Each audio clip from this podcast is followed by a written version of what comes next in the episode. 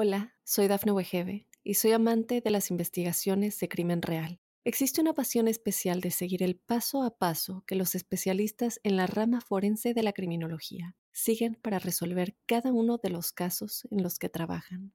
Si tú, como yo, ¿Eres una de las personas que encuentran fascinante escuchar este tipo de investigaciones? Te invito a escuchar el podcast Trazos Criminales con la experta en perfilación criminal, Laura Quiñones Orquiza, en tu plataforma de audio favorita.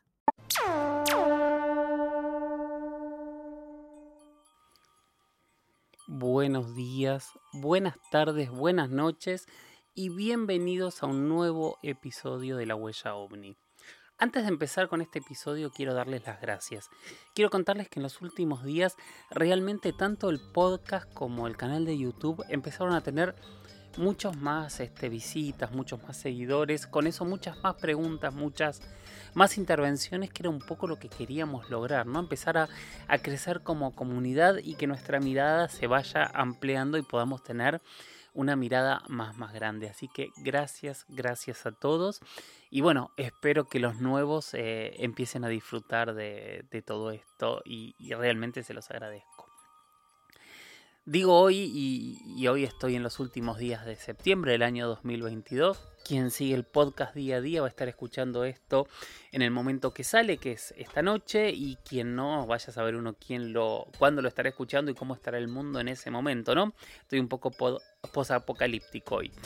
Eh, nada, les digo la fecha porque estoy un poco desordenado. Yo sé que este episodio debería haber salido hace dos días, pero tienen que entender que estamos en la recta final para estrenar mi nueva serie. Una serie que se llama Inexplicable Latinoamérica, que va a salir en América Latina por el canal History Channel, de la cual soy el productor, o sea, hay un equipo maravilloso. Hubo por momentos más de 100 personas trabajando en esta serie. Eh, por nombrar, tengo tres cabezas para nombrar, cuatro cabezas, que son eh, Matías Ferrero, que es este, la persona con la cual vengo trabajando estas ideas desde el principio, que es el director de postproducción y un poco quien empezó a, manejar los contenidos, los contenidos con la coordinadora de, de contenidos y guionista con Sole Benier y Mavi Bordier, que es la productora ejecutiva. Después para abajo, para todos lados, obviamente, y con, el oso, Rampoldi, que es quien manejó la parte de imagen, quien hizo la dirección de imagen de esta serie. La serie va a estar conducida por un actor mexicano que es este hiper reconocido, que se llama Humberto Zurita, y la versión para Brasil va a estar conducida por otro actor brasileño también hiper conocido que se llama Danton Melo. Eh, la verdad que los dos le pusieron su personalidad y el equipo está feliz. O sea, vamos a hablar, obviamente por ahí después hago un capítulo un poco especial, pero para que se den una idea, los capítulos van a hablar de brujería y chamanes, vamos a hablar de Pachita, vamos a hablar de, del vudú y los zombies, vamos a hablar de, de, de, José López Rega, del brujo negro de Argentina, vamos a hablar de los rezados en Colombia, vamos a hablar de de la isla de las muñecas, vamos a hablar de las muñecas vudú, vamos a hablar sobre la inmortalidad, sobre los viajes en el tiempo, sobre los viajes astrales, sobre la bilocación, sobre nada, milagros, muchos milagros, vamos a hablar sobre la Virgen de Guadalupe, vamos a hablar sobre fotos fuera de tiempo, imágenes fuera de tiempo. Vamos a hablar de fantasmas. Estuvimos en el Café Tacuba, estuvimos en el Teatro Maipo en Argentina, estuvimos en la, en la mansión Meyendorf en Colombia. Vamos a hablar de muchos, muchos, muchos temas y espero que realmente los disfruten. Es una serie que nosotros hicimos con mucho amor, mucho orgullo, mucho cariño. Es la segunda temporada. Y van a ser ocho capítulos que va a estrenar en México el día 3 de octubre a las 21.55, el sábado 8 de octubre a las 22.55 en Argentina, Chile, Uruguay y Paraguay y el domingo 10 de octubre va a estrenar a las 21.55 en Colombia, Perú y Ecuador. El resto de los países no tengo bien los horarios, yo les pido disculpas, no es que eh, no me importe de ninguna manera, me importa cada país y cada oyente de cada lugar De hecho, ustedes saben que he recorrido gran parte de este continente y, estoy perdidamente enamorado de este continente, pero los horarios que me han pasado son esos y no tengo el resto. Pero si pueden, véanla, si pueden, recomienden esta serie, porque de verdad la hicimos con mucho amor y hay muchos temas inexplicables, hay muchas cosas para debatir episodio a episodio. Hecho esta venta de lo que me está quitando tiempo para que ustedes tengan el podcast en el momento que lo tienen que tener, vamos a pasar a hablar de lo que nos compete en el día de hoy. La verdad es que esto, eh, estoy muy feliz. Vuelvo a decir, usen el hashtag numeral la sigan mandando preguntas, sigan mandando audios. Hace mucho que no mandan preguntas por audio. Obviamente eso también este, le da otra variedad al programa y, a mí me encanta y creo que a ustedes también. Sigan mandando experiencias en primera persona. Recuerden, último bloque del programa yo pongo las experiencias. No las juzgamos, no las analizamos, simplemente las compartimos para que entre todos se escuchen, para ver quién ha tenido algún tipo de experiencia similar y demás y quién no. Y también, y también, por favor, pongan seguir, sea en Spotify, en Apple Podcasts, en Google Podcasts, en Spreaker, en YouTube. Pongan seguir así cada vez que aparece un nuevo capítulo, más con este señor que está tan desordenado últimamente, avisa cuando salga. Y espero que ya en las próximas semanas empecemos a reordenarnos en las salidas de todos los domingos barra lunes, que era cuando se estaba estrenando el episodio nuevo de La Huella OVNI. La primera pregunta de la noche, perdón por haber gritado, la hizo Daniel Ramón. Y él pone, fantástica la banda sonora. Gracias, es una banda que yo siempre pongo ahí de quién es porque es una banda que encontré por, por YouTube. Me parece fantástico, me parece súper interesante lo que hace esta gente, por eso los pongo ahí para que se lo sigan. Y también eh, tengo como una pequeña trampa. Al principio del podcast, esas primeras eh, esas primeras notas son de una canción de la hija de la lágrima de Charlie García que se llama Tema de Amor, que lo uso por algo que nunca conté, pero en realidad eh, la primera vez que yo hice eh, un documental fue una serie de astronomía. Y a mí me tocó hacer un capítulo específico que tenía que ver con tecnología y en ese momento se había lanzado la primera Pathfinder a Marte y tenía, había conseguido que la NASA me enviase muchas cajas con cassettes de material y me habían enviado todas las animaciones de cómo la Pathfinder iba a amartizar. Hicimos todo un clip con esta canción de, la Pathfinder este, amartizando y la verdad que fue genial y es una canción que siempre me quedó en la cabeza, eh, aparte de que soy muy fanático de Charlie García, siempre me quedó en la cabeza esta, esta melodía que para mí es perfecta de tema de amor de la hija de la lágrima. Y al final usamos el movimiento final de otra música que usé también para esa serie casualmente, que es eh, la batalla de Marte de la Sinfonía de los Planetas de Gustav Holst. Así que esa es la música que utilizamos. Bueno, sigamos con la pregunta de Daniel Ramón. Dice, fantástica la banda sonora. ¿Qué credibilidad le das al enigma de las pirámides de Visoko en Bosnia? El caso rompe con todo. Bueno, vamos a hablar hoy de pirámides. Para llegar a hablar de las pirámides de Visoko nos vamos a meter en la historia de las pirámides. ¿Qué son? ¿De dónde vienen? de dónde salieron, qué significan, quién las construyó y por qué están en todo el mundo. Bueno, arranquemos. Hablar de las pirámides es eh, hablar de algo que yo creo que todos automáticamente decimos pirámides y pensamos en Egipto. Y por lo menos a una generación que es la mía y creo que generaciones anteriores y seguramente posteriores también, especialmente gracias a alienígenas ancestrales en las posteriores, Pensamos en Egipto y de alguna manera que no terminamos de entender, pensamos en extraterrestres. Ahora, lo sorprendente es que en realidad hay pirámides en todo el planeta. Y no es Egipto el país que más pirámides tiene.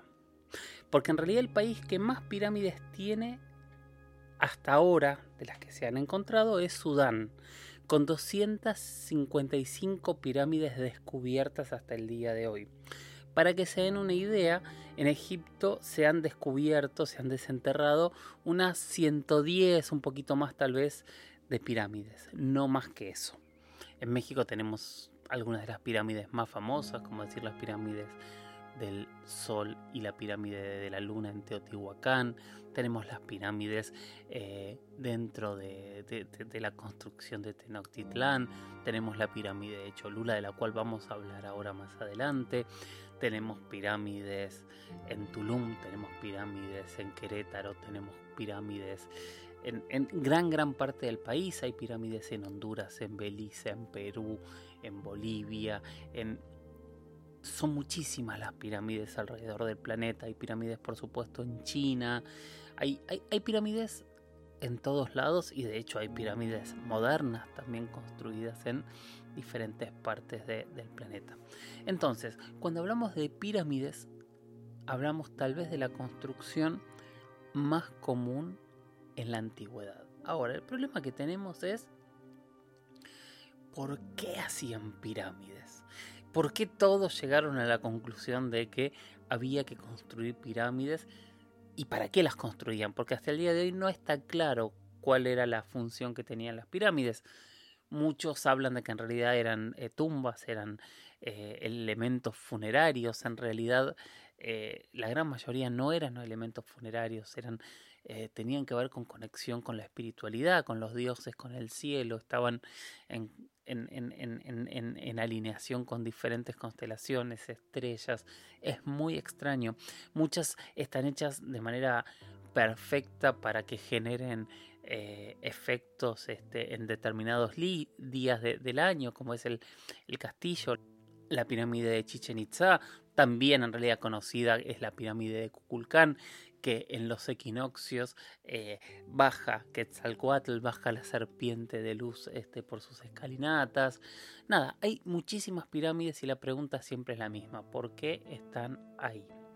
Algunos dirán, y de hecho yo lo dije muchas veces, y bueno, se construyeron pirámides porque básicamente debe ser eh, el tipo de construcción más simple de, de, de, construir, valga la redundancia. Pero también hay mucha gente y muchos expertos que dicen que no, que no es ni tan simple de construir ni tan fácil de lograr las medidas exactas y que aparte cuanto más arriba estás, más difícil es subir esas rocas de, peso gigante. Y también como hace tiempo en este mismo podcast nos explicaba el profesor Antonio Laceras, generar un piso duro para que la pirámide se sostenga por tanto, tanto tiempo, también es algo eh, que llama mucho, mucho la atención cómo lo lograron, porque son estudios de suelo que con nuestra tecnología de hoy es difícil de lograr. Entonces, en realidad lo que vemos es que hay muchísima, muchísima información que nos llama la atención. Y de hecho hay otros tipos de construcciones que si bien no son pirámides y podemos este, profundizar en algún otro momento, parecen haber sido estructuras piramidales o que fueron construidas con las mismas técnicas. Eh, uno de los lugares más extraños del planeta está en Oceanía, en medio del, Océano Pacífico, se llama Nanmandol y es unas 92 islas artificiales construidas en medio del océano y nadie sabe cómo se construyeron allí ni en qué momento. Hay debates desde eh, eh, arqueólogos que la datan en los primeros años de nuestra era, pero hay otros arqueólogos que dicen que para haber construido eso ese lugar debería haber estado sin el Océano Pacífico y la última vez que ese lugar habría estado descubierto fue hace 14.000 años. Si esto es así, estaríamos ante una revelación asombrosa que cambiaría para siempre la la forma en que miramos la historia. Vean que hablar de pirámides es fascinante, o sea, nos vamos eh, a hablar de, de historia, de conspiraciones, de secretos y obviamente todo esto al no comprender es muy fácil muy sencillo pensar en la hipótesis extraterrestre. Encima, cuando vemos que todos estos elementos siempre apuntan al cielo, siempre marcan lugares eh, eh, en el mapa estelar, siempre están alineados con ciertos movimientos que nosotros percibimos de las estrellas, porque en realidad no es lo mismo el movimiento de la estrella que lo que percibimos nosotros desde la Tierra, es donde nos preguntamos por qué esa conexión con el cielo, por qué se tomaban tanto trabajo en hacer estas enormes construcciones, para qué y quién las hizo. Y hubo un maestro que recorrió el planeta. ¿Cómo recorrió ese maestro el planeta para enseñar a construir? ¿Fue casualidad que todos llegasen a las mismas conclusiones? Obviamente hubo muchos pueblos que se enseñaron. Ejemplo, las, pirámides de Sudán claramente nacieron de las pirámides de Egipto, pero y las pirámides mesoamericanas y las pirámides sudamericanas y las pirámides chinas y las pirámides, como hablábamos recién, en Oceanía. Eh, bueno, ¿de dónde salen? ¿De dónde sale cada pirámide? Hola, soy Dafne Wegebe y soy amante de las investigaciones de crimen real. Existe una pasión especial de seguir el paso a paso que los especialistas en la rama forense de la criminología siguen para resolver cada uno de los casos en los que trabajan.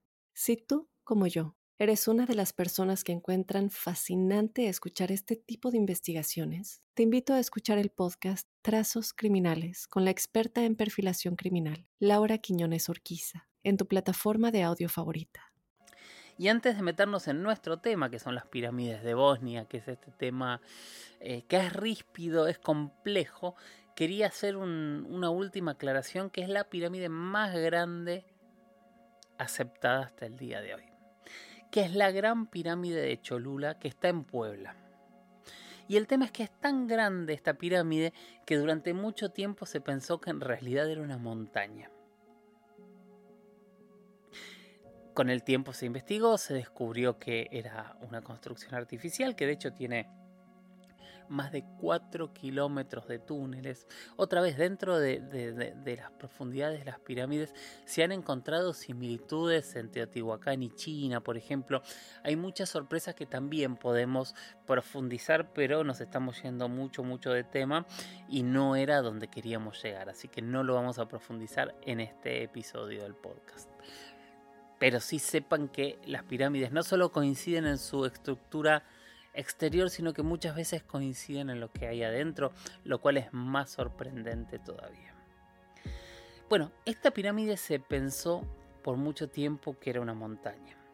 Y ahí sí nos vamos a ir a Europa y vamos a viajar a Bosnia, en donde se generó hace no tantos años este enorme debate en un pueblo que es el pueblo de Visoko, en, en el noreste de Sarajevo, en donde un señor, un empresario, que se llama Sermir Osmanavic, en el 2005, empezó a explicar y empezó a anunciar que había hallado la pirámide más grande del planeta, o las pirámides más grandes del planeta. Y mostró estos cerros que estaban en Bisoco y dijo que en realidad eran pirámides construidas por el hombre y de hecho habló de eh, tiempos inmemoriales. Estamos hablando otra vez de 10.000 a 14.000 años antes de nuestra era. O sea, estamos hablando antes de la primera civilización que nosotros hoy conozcamos. Y entonces él mostró que las caras de las pirámides eran perfectas, que había eh, un, trabajo, él de hecho habló que, estaban hechas con una especie de, concreto, o sea, con un material similar al que nosotros hoy construimos, pero más ligero, eh, que obviamente en su momento habían sido cubiertas por, por, este, por, la vegetación y, y, al desmoronarse perdieron forma. Y a partir de ahí él empezó a contar esto. De hecho, a la pirámide más grande también le puso la pirámide del Sol como, la pirámide de Teotihuacán, y arqueólogos, geólogos de todas partes de Europa empezaron a investigar y dijeron que era eh, la falacia más grande que habían visto. De hecho, hay mucho horror y cuando uno va a buscar las notas hay muchísimo, muchísimo horror. Pero él se mantiene en, su postura y de hecho hay mucha gente que apoya su postura y mucha gente que va a esta región, que recorre los túneles que tienen estas... ¿Cómo decirle? Porque si digo construcciones, eh, estoy descartando la teoría oficial. Si digo montañas, estoy descartando la, teoría de las pirámides. Así que vamos a decir eh, de, los túneles que hay en la región. Y de hecho hasta diferentes famosos como, como Djokovic, como, como el tenista, ha ido al lugar varias veces, eh, según dicen, con su familia, además fascinado con la historia y con la energía que dicen sentir en este lugar de las pirámides, que ese es otro tema, ¿no? Siempre cerca de las pirámides se habla de energías, como si fuesen polos de energía, no sé, me ha tocado estar en México para la primavera en Teotihuacán y, es increíble la cantidad de gente que va a recargarse energía el 21 de junio a Teotihuacán. Bueno, la verdad es que es difícil, o sea, e, en un primer punto yo diría, y la ciencia ha descartado casi fehacientemente que no se trata de, una pirámide, sino que se trata de una montaña con una forma un poco perfecta desde algunas caras, pero de otras caras no. Recomiendo que entren a Google, que pongan pirámides de Bisoco y van a ver las imágenes. Pero por otro lado, y acá yo dejaba a propósito el tema de Cholula, hubo pirámides que durante mucho tiempo se pensó que eran montañas. Así que me gustaría ver qué pasa. Yo estuve viendo si hay alguna última información, si hay algo más sobre el final y no tenemos tanta información sobre el final. Así que tal vez algún día nuestro Indiana Jones bosnio eh, pueda demostrar de alguna manera que su idea o su planteo su descubrimiento tenía algún punto de realidad y algún día nos encontremos con que las pirámides eran mucho más grandes y mucho más antiguas de lo que creíamos. ¿Son extraterrestres las pirámides? ¿Nos ayudó alguna civilización a construirla? ¿Son los vestigios de esa Atlántida, de esa civilización que nos habría legado tanto conocimiento que fuimos perdiendo con el tiempo? En realidad es la construcción más osca y más simple que podría haber hecho la humanidad y estamos buscando respuestas en una humanidad que apenas podía levantar una piedra sobre otra. No sé qué piensan ustedes. Para mí, saben, porque lo digo todo el tiempo, la historia de la humanidad tiene dos caras. Por un lado quiero respetar siempre el talento y la capacidad de nuestros pueblos. Pero por otro lado, no puedo dejar de reconocer que siempre, siempre, siempre hay elementos que de una u otra forma nos terminan llamando la atención, que nos sorprenden, que no tienen explicación, que parecen totalmente salidos del tiempo, de la forma, de absolutamente todo. Y muchas veces esos elementos, esos hitos, esos esas construcciones, a veces no son construcciones, son los que terminan cambiando la historia a partir de ese momento. Y nunca, y nunca terminamos de entender de dónde vienen. Se los dejo para pensar, para sacar sus propias conclusiones. Que hay dos, ¿no? Una es que pasa exactamente en Bisocos y estas pirámides o estas montañas que son en realidad. Y la otra es ¿por qué tenemos tantas pirámides alrededor? ¿Qué nos quisieron decir nuestros tatarabuelos? ¿Qué hay en las pirámides? ¿Realmente son puntos energéticos y de alguna manera estaban buscando recargarnos a todos? ¿Son puntos de contacto con otra civilización y que todavía no entendemos cómo? Son puertas, son portales, son elementos que concentran energía, como mucha gente dice. Son tumbas. Simplemente son para guardar cuerpos o tal vez para trasladar el alma a otro lado. Cuántas preguntas y qué pocas respuestas. Pido perdón por eso. Bueno, espero, espero que te haya, eh, que te estés conforme Daniel con, esta respuesta. Eh, me imagino que debe haber tardado mucho tiempo, pido disculpas, pero ustedes saben, yo estoy muy orgulloso de, de la enorme cantidad de preguntas que tengo para responder. Y, lo hago con mucho amor, o sea, de la semana pasada y la anterior, eh, una de, de, las seguidoras, una de, una de quien había hecho una de las preguntas que era no, no importa quién era. Eh, me, me, decía, se nota que trabajaste mucho en haber hecho ese informe, ese resumen que hicimos de, de los puntos más importantes de todo lo que había ocurrido en los últimos años con las declaraciones oficiales de Estados Unidos. Y realmente a veces me toca trabajar mucho, a veces son temas que conozco, eh, a veces me quita más tiempo, a veces me quita menos tiempo y por eso trato de poner todo el esfuerzo para darles información, que después cada uno saque sus conclusiones, porque obviamente yo no, no creo en las verdades absolutas y, y, les dejo la potestad de la elección a cada uno de ustedes. No voy a responder más preguntas hoy, hoy me... No, no, no, no, no, es, no, es, no es que haga una protesta y dejo de hablar, eh, pero en los últimos días en Argentina, que un poquito estuvimos hablando y de hecho tuvimos una experiencia en primera persona la semana pasada, están ocurriendo cosas en Patagonia. Eh, Marco Bustamante, un investigador, periodista, conductor de televisión, eh, dio una primicia hace un par de semanas de un audio de eh, unos pilotos que ven una luz extraña. ¿Qué ha ocurrido en otros lados? Ha ocurrido en Chile, ha ocurrido en muchísimos lados donde estos audios en algún momento se filtran, se escuchan y se generan debates. Y ahí se generan los debates de decir, bueno, los pilotos se equivocaron y era un, un satélite, era un planeta, otros que dicen no puede ser un planeta, no puede ser un satélite. Recuerdo que en el caso de Chile decían, bueno, eran barcos que pescaban calamar, que tienen luces muy fuertes y se confundieron el mar con, con el cielo. Nada, hay muchos, muchos eh, debates siempre alrededor de estos casos. Yo siempre y siempre digo que cuando un piloto, cuando un astronauta, cuando un astrónomo, cuando un controlador aéreo, cuando alguien que trabaja con el cielo me dice que ve algo extraño, yo lo escucho con mucho respeto y trato de que eh, mis conclusiones para descartar su, su, su, sorpresa sean con mucho cuidado, porque esa gente sabe mucho más que yo. Trabajan mirando el cielo, están todo el día, su oficina es las estrellas. Entonces hay que tener mucho respeto cuando ellos nos dicen que ven algo extraño.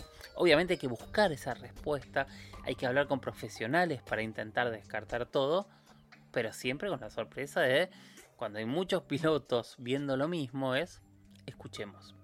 Bueno, esta introducción es porque este caso ocurrió en la Patagonia, que es en el mismo lugar donde ocurrió el caso Bariloche, obviamente en la ciudad de Bariloche, el caso Polanco en 1995, donde ocurrió eh, hace un par de años el caso de dos años, si no me equivoco, un año, eh, el caso de los dos pilotos que vieron el objeto en, el aeropuerto de Neuquén.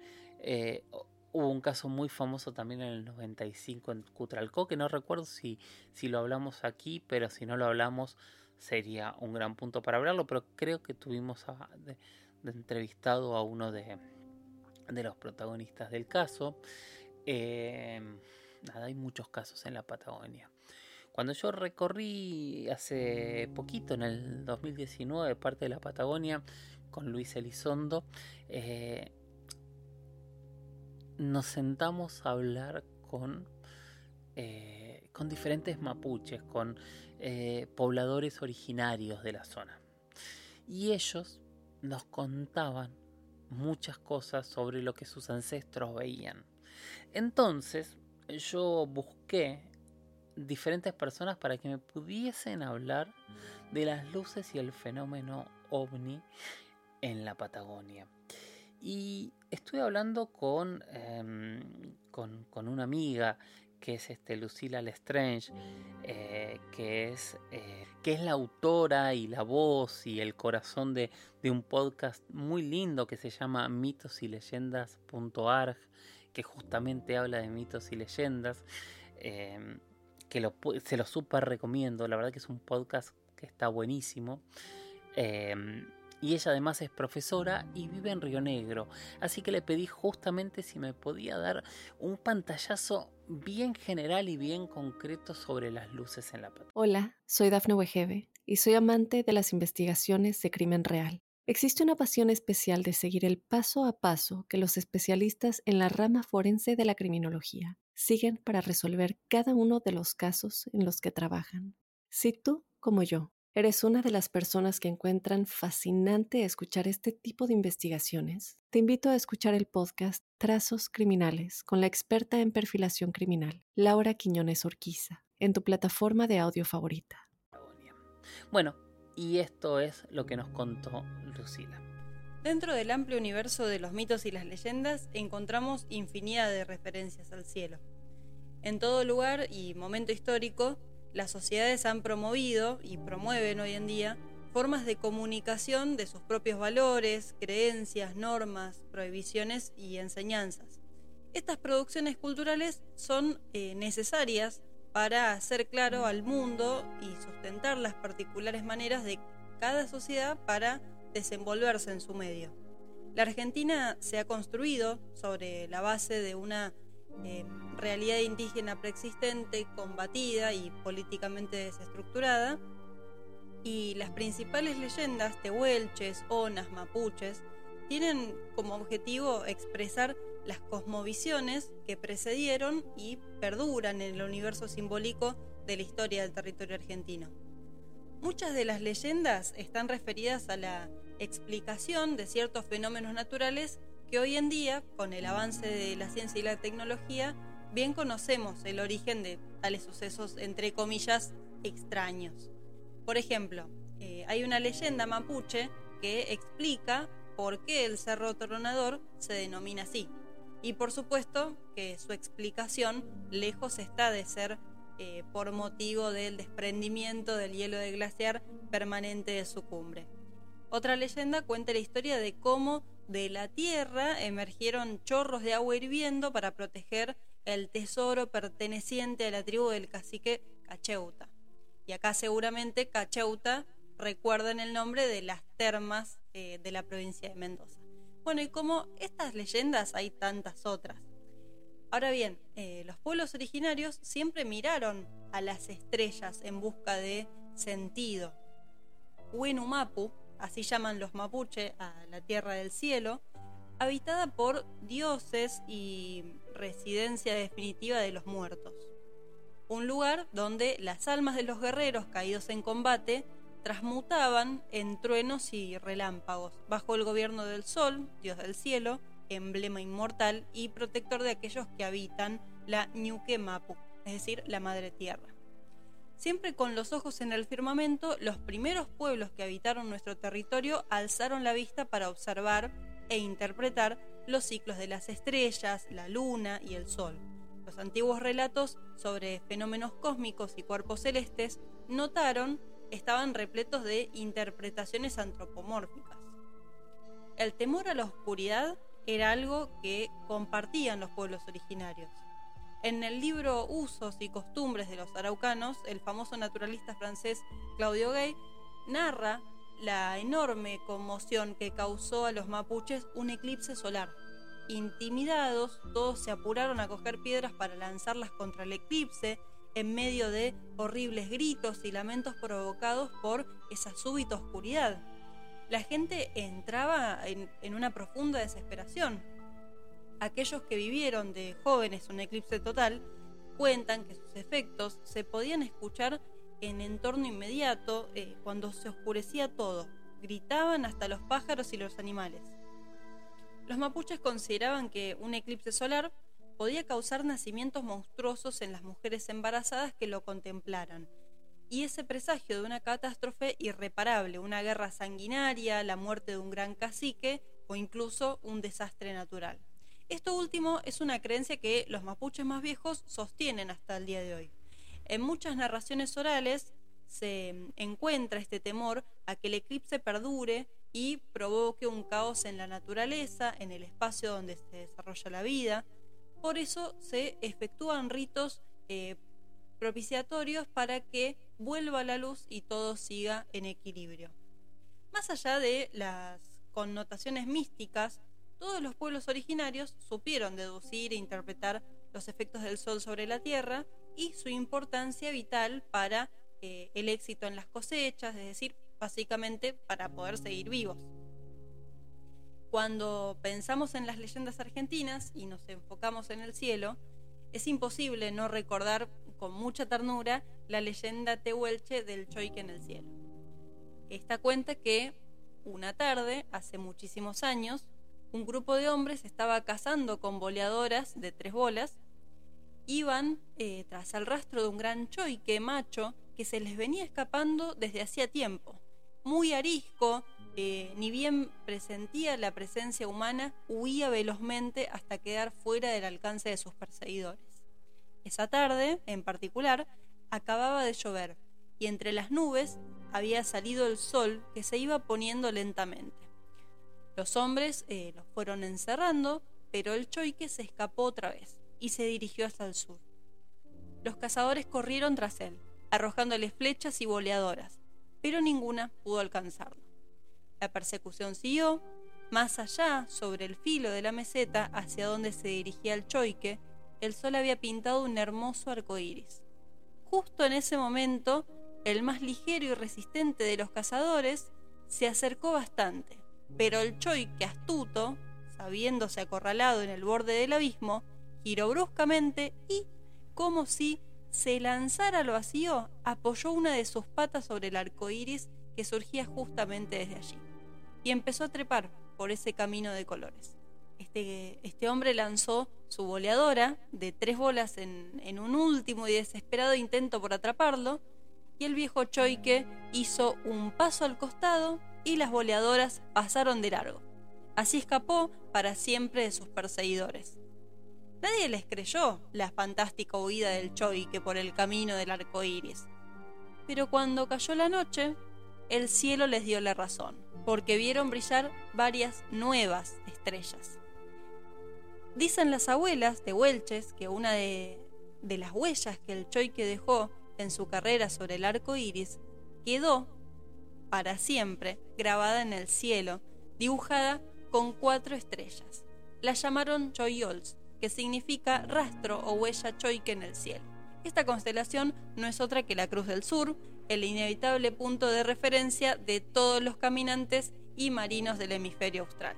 Corcoronque, este hombre que intentó tirar la última boleadora al choique para cazarlo, no pudo hallar sus boleadoras en el suelo, pero las descubrió en el cielo, convertida en una nueva constelación que recibió el nombre de Chalgelén, que no es otra cosa que las tres Marías, estrellas que forman el cinturón de la constelación de Orión. Bien, esto es básicamente para eh, contar cómo algunas de, las constelaciones más famosas que nosotros solemos tener en nuestro firmamento eh, están interpretadas en muchas de las leyendas de nuestros pueblos originarios. Pero hay algo muy curioso eh, para sumar, digamos, a, este punto de vista, que es desde hace un tiempo el, ufólogo chileno Jorge Aunfrunz Dumont en sus apariciones en diversos medios de comunicación o en alguno de los varios simposios que se realizan sobre el tema ovni, hace referencia a que mm, en la mitología del pueblo mapuche, tengamos en cuenta que el pueblo mapuche comparte lo que nosotros conocemos como el territorio argentino y parte del territorio chileno, eh, bueno, existen descripciones de avistamientos y encuentros cercanos con extraterrestres. Incluso eh, comenta que los mapuches tenían toda una clasificación de ellos. Para sustentar sus dichos, se remite también a la Araucana, escrita por el español Alonso de Ercilla y Zúñiga, cercano al año 1554. Ercilla, conquistador y poeta que muestra en sus versos la admiración y el respeto por las gentes que habitaban el monumento de su llegada a este territorio chileno, habría descrito en sus cantos un viaje a bordo de una nave fabulosa que lo llevó a dar un vistazo por todo el mundo en unas pocas horas. En ese viaje fantástico, el español habría visto por sí mismo los distintos reinos de la tierra conocida para ese entonces y también de todas las tierras aún por descubrir. Esto guiado por el mago mapuche Fitón, el cual reconocía una profunda sapiencia. ¿Cuáles son estos dos casos que se relatan en los cantos? Bien, les paso a contar. El primero es que eh, en medio de una batalla entre españoles y mapuches, irrumpe una nube en la cual venía una mujer. Más tarde es invitado a una cueva por un araucano y le muestran una esfera muy grande, tan grande que eh, entre más de una docena de hombres con sus brazos extendidos no la podían abrazar. Esta esfera giraba sobre su propio eje y dentro de ella él pudo ver incluso las tierras conocidas, las desconocidas, seres que estaban vivos y muchas cuestiones que tenían que ver como prácticamente poder ver el universo completo. Muchos interpretan ese canto como que en realidad no estaba en una cueva, sino en una especie de hangar dentro de una nave que claramente no era de este mundo y más si nos situamos en, en aquellos tiempos.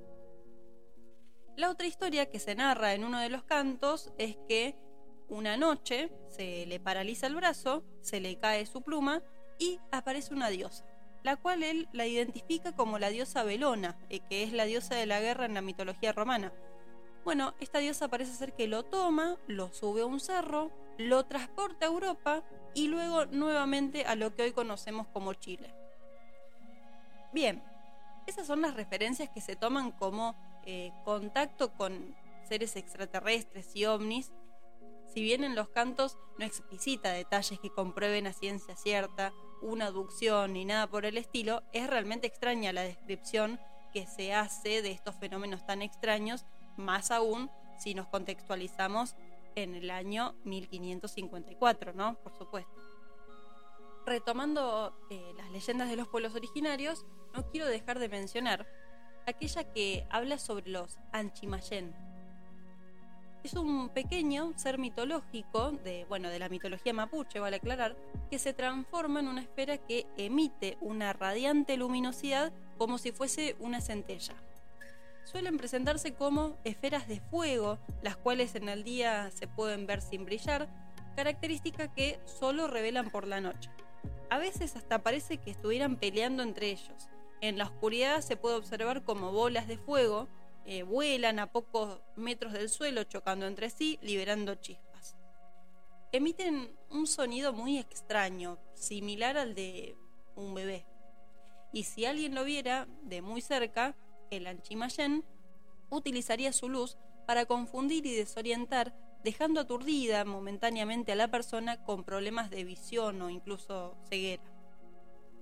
La palabra que describe a este ser es un vocablo que ha suscitado infinidad de discusiones, no solo por su grafía, o mejor expresado por su fonética, sino por las vinculaciones con otros elementos mágicos, en relación con extraños fenómenos lumínicos en los cielos, con prácticas de brujería o incluso justamente con el fenómeno ovni.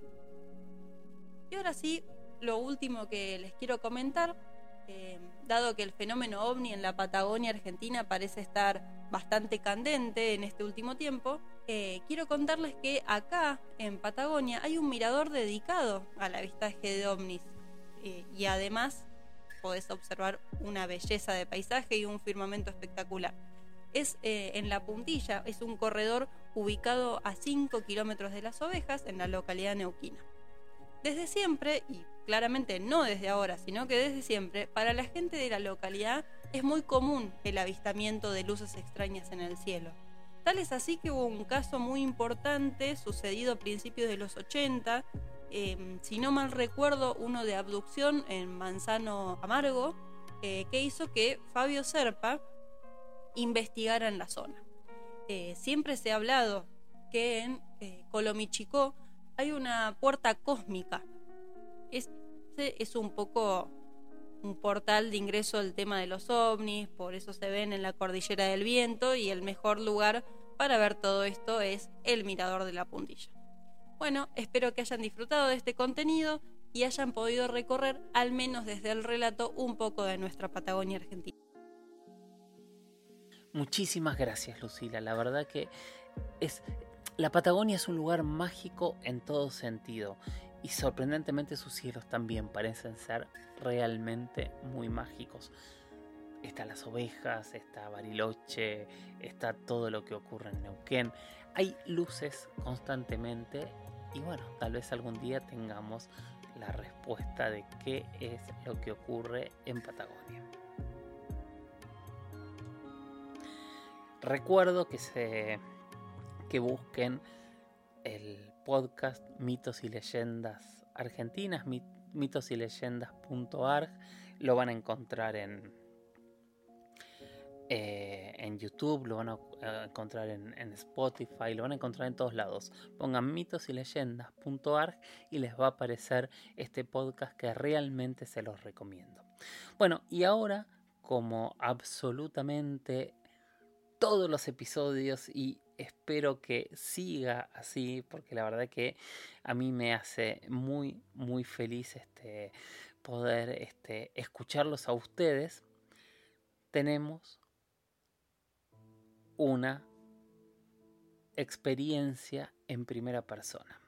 Esta vez es de alguien que está todo el tiempo apoyando, contando, eh, publicando, eh, difundiendo lo, que voy contando y se lo agradezco siempre, que es Claudio Coronel.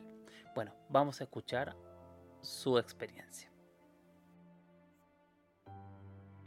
Hola Jorge, ¿cómo estás? Claudio habla. Escúchame, lo que te voy a comentar, este, pasó el sábado, como te dije, alrededor de las 5 de la tarde. Yo vivo en Wilde, en la localidad de Wilde, partido Avellaneda, zona sur. Bueno, yo subí a la terraza, estaba con mi nene, fuimos a, colgar ropa y a bajar cosas. Y bueno, yo siempre, a cada dos cuadras, tengo el hospital de, Wilde, Eduardo Wilde. Y siempre miro para el lado del hospital porque siempre tienen una, una baranda arriba que siempre se posan todas las palomas y ahí son como 100 palomas que van ahí. Y bueno, mirando por ese lado, para el lado del cielo, veía que se venía de, del lado de, de Lanús, más o menos de oeste a este, para el lado del río, del río La Plata. Y venía un objeto, al principio no le dimos tanta importancia y hasta que se empezó a acercar más o menos a 300 metros de, altura. Hasta que... No, obviamente no era un helicóptero, no era una avioneta, no era un dron. Así que eso te quería comentar. No hacía ningún tipo de ruido, totalmente sigiloso. Em, así que pudimos, pudimos verlo eso, apreciarlo, ¿viste? En pleno día. Así que eso te quería, te quería comentar.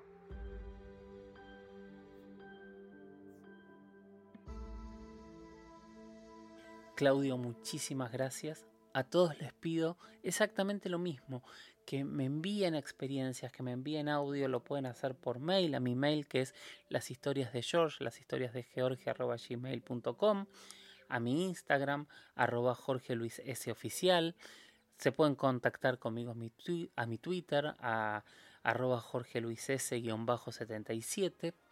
Usen el hashtag numeral la huella ovni todo junto para comunicarse y manden preguntas, manden comentarios, eh, díganme qué opinan de lo que estamos hablando, eh, qué más les gustaría que, tratemos en, en este programa, en este podcast.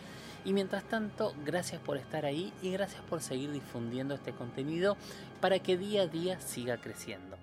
Y como siempre digo, mientras tanto, miremos al cielo, aprendamos, capacitémonos, entendamos, qué es lo que ocurre sobre nuestras cabezas y hagámonos esas preguntas ancestrales que seguramente la primera vez que un ser humano levantó la cabeza y vio las estrellas, se las hizo. ¿Qué hay ahí? Gracias por estar ahí y nos escuchamos en el próximo episodio de La Huella OVNI.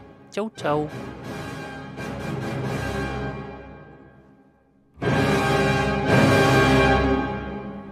Hola, soy Dafne Wegebe y soy amante de las investigaciones de crimen real. Existe una pasión especial de seguir el paso a paso que los especialistas en la rama forense de la criminología siguen para resolver cada uno de los casos en los que trabajan.